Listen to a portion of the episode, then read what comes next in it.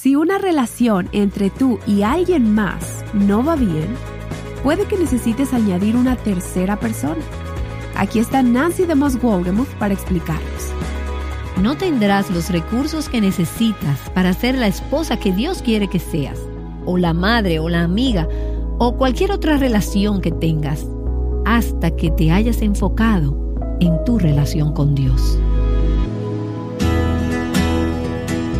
Estás escuchando a Viva Nuestros Corazones con Nancy de Moss Wolgemuth en la voz de Patricia de Saladín. Hoy, 19 de febrero de 2024.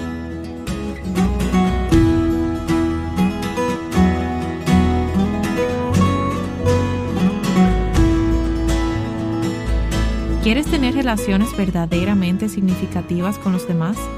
Antes de poder hacerlo, nuestra relación con Dios tiene que ser nuestra primera prioridad. Cuando nos acercamos primero a Dios, nos conectamos mejor con los demás. Aquí está Nancy para hablarnos más acerca de esto. Hemos estado considerando cómo son nuestras relaciones y el dolor y los problemas que surgen en las relaciones humanas, como dice el escritor de Eclesiastés, en este mundo bajo el sol. Si vivimos nuestras vidas sin Dios, sin tomar en consideración, sin pensar y responder a su manera, separadas de una relación con Él, entonces tendremos lo que hemos estado estudiando en la primera parte de este capítulo 4 de Eclesiastés. Y es ese dolor de la injusticia, de la opresión y el problema del aislamiento. Vamos a tener relaciones rotas, dolorosas, pecaminosas, poco saludables o ninguna relación en absoluto. Vamos a luchar en el área relacional siempre que tratemos de hacer que nuestras relaciones funcionen sin Dios. Ahora, sé que eso suena como da.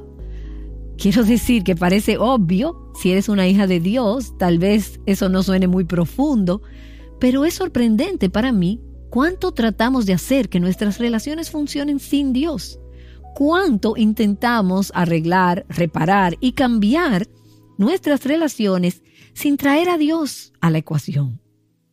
Y así que estamos aquí ahora y hemos llegado a una parte del capítulo 4 de Eclesiastés, comenzando en el versículo 9, donde tenemos la receta, el remedio de Dios para las relaciones dañadas o las relaciones rotas o las situaciones en las que no hay ninguna relación. Personas que viven en aislamiento, en soledad. Y en la última sesión comenzamos mirando la primera frase de ese versículo 9 que dice, dos son mejores que uno. Y este es un llamado de Dios a la intimidad. El poder de la intimidad es lo que trata con ese dolor de la injusticia, con ese problema del aislamiento en las relaciones. Y quiero que nos demos cuenta, antes de comenzar a hablar sobre nuestras relaciones humanas, sobre nuestras relaciones a nivel horizontal, que primero tenemos que lidiar con nuestra relación con Dios, con nuestra relación a nivel vertical. Solamente cuando tratemos primero con Dios, cuando estemos bien con Él, entonces tendremos los recursos que necesitamos para estar bien con los demás, para participar en relaciones íntimas, relaciones saludables con quienes nos rodean. Y esto es cierto para todas las relaciones que tengas. Piensa, por ejemplo, en tu matrimonio. Y no hay ningún matrimonio, no importa lo bien que puedas ver o pensar que es un matrimonio desde afuera, si vivieras dentro de las mismas cuatro paredes, te darías cuenta de que cada matrimonio tiene sus problemas. El mejor esposo, la mejor esposa, la pareja más piadosa, tu pastor y su esposa, quien sea que pienses que tiene un matrimonio ideal, de seguro tiene problemas de comunicación, tiene tensiones y problemas en su relación con los que tiene que lidiar. Así que no pienses que tú eres la única que tiene ese tipo de problemas en tu matrimonio o en tu hogar. Pero cuando vas a lidiar con esos problemas, por ejemplo, en tu matrimonio, el punto de partida no es tratar con tu esposo, el punto de partida es tratar con Dios. Hasta que tu relación con Dios esté en orden, tu matrimonio no podrá estar en orden. No tendrás los recursos que necesitas para ser la esposa que Dios quiere que seas, o la madre, o la amiga, o en cualquier otra relación que tengas hasta que te hayas enfocado en tu relación con Dios. Y eso es precisamente lo que leemos en Primera de Juan capítulo 1, donde el apóstol Juan dice, Lo que hemos visto y oído, les proclamamos también a ustedes, para que también ustedes tengan comunión con nosotros. En verdad, nuestra comunión es con el Padre y con su Hijo Jesucristo. Versículo 7. Pero si andamos en la luz como Él está en la luz, si estamos bien con Dios, si no hay barreras en nuestra relación con Dios, tenemos comunión los unos con los otros. ¿Y cuál es el otro? ¿Cuáles son los otros? Bueno, primero está nuestra comunión con Dios, pero luego tenemos nuestra comunión entre nosotros, con los otros. Y dice, y la sangre de Jesús, su Hijo, nos limpia de todos esos pecados que rompen nuestras relaciones. Así que vamos a ver estos versículos en Eclesiastés capítulo 4, los versículos del 9 al 12, desde el punto de vista de nuestra relación con Dios. Y luego en los siguientes programas vamos a ver cómo esos versículos se aplican a nuestras relaciones entre nosotros. ¿Cómo llena Dios nuestra necesidad de relacionarnos? Y vamos a ver estos cuatro versículos. Versículo 9. Más valen dos que uno solo, pues tienen mejor remuneración por su trabajo. Una de las características de las relaciones saludables de la intimidad es que el trabajo es más fructífero, hay mayor productividad. Más valen dos que uno solo, pues tienen mejor remuneración por su trabajo.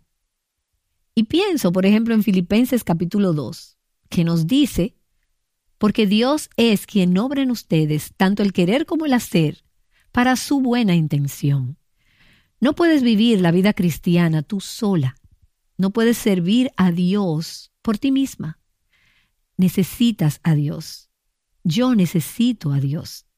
Es Dios quien está trabajando dentro de nosotros y dándonos ese deseo y ese poder de agradarlo, de complacerlo.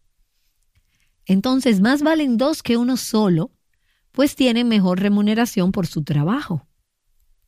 Y el apóstol Pablo reconoció esto y lo menciona muchas veces en sus epístolas. En primera los Corintios, en el capítulo 15, versículo 10, Pablo dice, pero por la gracia de Dios soy lo que soy. Y su gracia para conmigo no resultó vana. Antes bien, he trabajado mucho más que todos ellos, refiriéndose a los demás apóstoles, aunque no yo, sino la gracia de Dios en mí. Él está diciendo, sí trabajé, sí serví, pero dice, no era realmente yo quien hacía el trabajo, era la gracia de Dios en mí. Así que más valen dos que uno solo, pues tienen mejor remuneración por su trabajo. Y Pablo dice, porque nosotros somos colaboradores de Dios. Y ahí mismo en 1 Corintios, ahora en el capítulo 3, versículo 9, dice, somos compañeros de trabajo de Dios, dice una de las traducciones. Dos son mejor que uno. Pero no te equivoques, Dios no necesita de ti ni de mí para hacer su obra. Pero creo que el punto aquí es que no podemos hacer la obra de Dios sin Dios. No podemos hacerlo sin Él. Podemos intentarlo. Podemos hacer religión. Pero no podemos hacer la obra de Dios sin permanecer en Cristo, sin estar unidas con Él en comunión íntima. Y luego vemos que hay otro beneficio, otra bendición de una relación íntima. Dice, si uno cae, su amigo puede ayudarlo a levantarse. Pero lástima el hombre que cae y no tiene a nadie que lo ayude a levantarse. Así que vemos que las relaciones íntimas nos ayudan en tiempos de adversidad, en momentos de dificultad o momentos de fracaso. Uno se cae y alguien lo ayuda a levantarse un amigo lo ayuda a levantarse. Y pienso en el Salmo 145 que dice, el Señor sostiene a todos los que caen y levanta a todos los oprimidos. Él es ese amigo que me levanta cuando caigo, que te levanta a ti cuando caes. También en Judas, en el capítulo 1, en el versículo 24, dice, y aquel que es poderoso para guardarlos a ustedes sin caída y para presentarlos sin mancha en presencia de su gloria con gran alegría. Cuando llegue al cielo, el hecho de que mi corazón se haya purificado, se haya santificado y que esté listo para el cielo, no será cosa mía. Será la acción de mi amigo, de mi relación con Dios, con el Señor Jesucristo, lo que me ha impedido caer y me ha permitido llegar a la presencia de Dios con alegría. Romanos capítulo 14 dice, ¿quién eres tú para juzgar al criado de otro? Para su propio amo está en pie o cae, y en pie se mantendrá, porque poderoso es el Señor para sostenerlo en pie. Y me encanta ese versículo, realmente toca mi corazón y me da aliento y me da coraje para enfrentar y esperanza, porque el Señor puede hacerme permanecer de pie. Él es capaz de evitar que caiga. Y en realidad no puedo hacerlo sin Él, apartada de Él. Me caería. Y tú también. Dos son mejor que uno. Porque si uno de ellos cae, el otro levantará a su compañero. Pero ay del que cae cuando no hay otro que lo levante. Y cuando caigo es la gracia de Dios la que me levanta. Es la gracia de Dios que me perdona, me limpia, me restaura, me renueva y me reconcilia a la comunión con Dios. Y luego en el versículo 11 de Eclesiastés 4 vemos que ahí tenemos el tercer beneficio, la tercera bendición de esa relación íntima. Y en este caso de esa relación íntima con Dios. Dice la palabra de Dios. Además, si dos se acuestan juntos, se mantienen calientes, pero uno solo, ¿cómo se calentará? Las relaciones íntimas brindan consuelo y compañía en momentos de necesidad. ¿Y quién mejor para nosotras que Dios mismo? En su segunda carta a los Corintios, en el capítulo 13, Pablo dice, la gracia del Señor Jesucristo, el amor de Dios y la comunión del Espíritu Santo sean con todos ustedes. Piensa en esto cuando te sientas sola. La gracia del Señor Jesús, el amor de Dios y la comunión del Espíritu Santo. Eso es lo que está contigo como hija de Dios y eso es lo que me mantiene caliente. Eso es lo que me impide perecer de soledad. En definitiva, es mi relación con Dios. Recuerdo que no estoy sola, tengo un consolador, el Espíritu Santo. Y Jesús ha dicho, estoy contigo siempre. Y Dios el Padre ha dicho, nunca te abandonaré. Y luego, en este capítulo 4 de Eclesiastés, en el versículo 12, dice, y si alguien puede prevalecer contra el que está solo, dos lo resistirán. Un cordel de tres hilos no se rompe fácilmente. Un buen amigo, una relación sana, brinda protección en tiempos de peligro y fuerzas en tiempos de ataque. Son como refuerzos. Aunque uno puede ser derrotado, dice el pasaje, dos pueden defenderse. ¿Y quién es nuestro defensor con D mayúscula? Es Dios mismo. Y Efesios capítulo 6, versículo 10 dice, Por lo demás, fortalezcanse en el Señor y en el poder de su fuerza. ¿Quién es que nos fortalece para la batalla? ¿Quién nos impide ser vencidos por nuestro triple enemigo, que es nuestra carne pecaminosa, el mundo y el diablo? Es Dios quien vive dentro de nosotros. Él es quien nos fortalece para la batalla. Así que finalmente nos fortalecemos en el Señor y en el poder de su fuerza. Dos son mejor que uno, porque por nosotras mismas no podemos hacerlo, no podríamos estar de pie, no podemos pelear, no podemos mantenernos calientes, no podemos producir, no podemos ser productivas en nuestro trabajo. Pero en unión y en comunión con Dios mismo, mientras permanecemos en Cristo, todos esos beneficios y bendiciones de una relación íntima son nuestros. Hemos hablado sobre el dolor de las relaciones pecaminosas y dañadas, hemos hablado sobre la injusticia y la opresión, también hemos hablado sobre el problema del aislamiento, donde no tenemos relaciones. Y ahora estamos viendo ese párrafo, esos versículos en Eclesiastés capítulo 4, los versículos del 9 al 12, que hablan sobre la receta de Dios para esas relaciones rotas.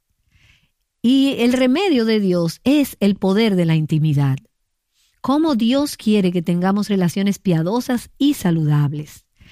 Y quiero que veamos hoy en estos versículos cuatro beneficios o bendiciones que experimentamos al vivir en comunión en relación primero con Dios, como vimos en la primera parte de esta sesión, y ahora vamos a ver los demás. El primer beneficio, la primera bendición, la vemos en el versículo 9. Más valen dos que uno solo. ¿Por qué? Bueno, pues porque tienen mejor remuneración por su trabajo.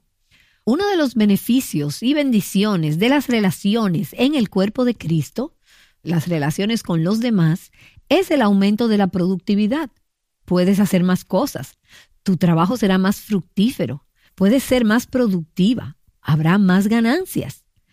Si estás casada, por ejemplo, necesitas a tu pareja juntos pueden ser más productivos, pueden ser más fructíferos sirviendo al Señor en la crianza de una familia piadosa de lo que cualquiera de ustedes podría hacer por su propia cuenta. Pero también sé que algunas no están casadas, también sé que hay madres solteras y que hay situaciones en las que no hay la presencia de un compañero. Pero lo que estamos diciendo es el ideal de Dios. En el ideal de Dios, dos son mejores que uno porque tienen un buen rendimiento por su trabajo.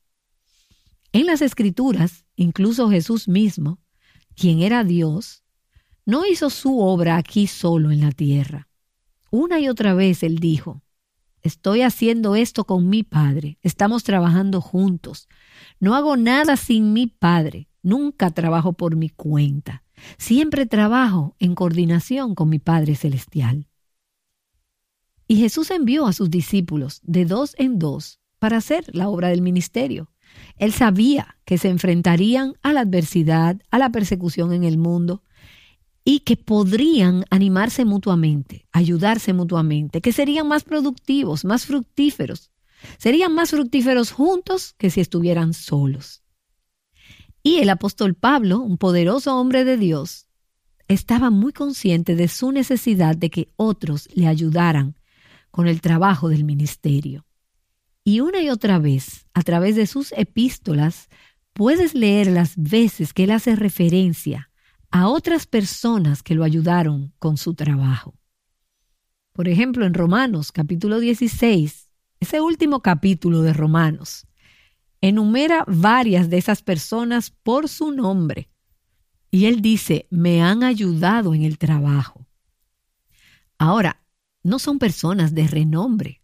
El apóstol Pablo es el que es famoso, reconocido. Pero reconoció que dos eran mejores que uno, porque había mayor beneficio en el trabajo. Y yo misma estoy muy consciente de esto en mi propia vida, en el ministerio.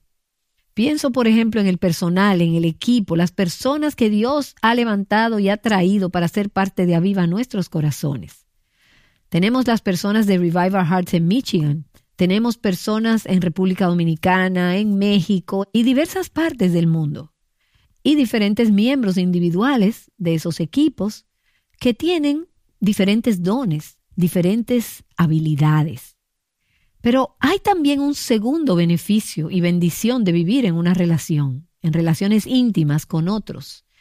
Y lo podemos ver ahí en Eclesiastés, en el capítulo 4, en el versículo 10. Dice, porque si uno de ellos cae, el otro levantará a su compañero, pero hay del que cae cuando no hay otro que lo levante. ¿Qué hacen los buenos amigos?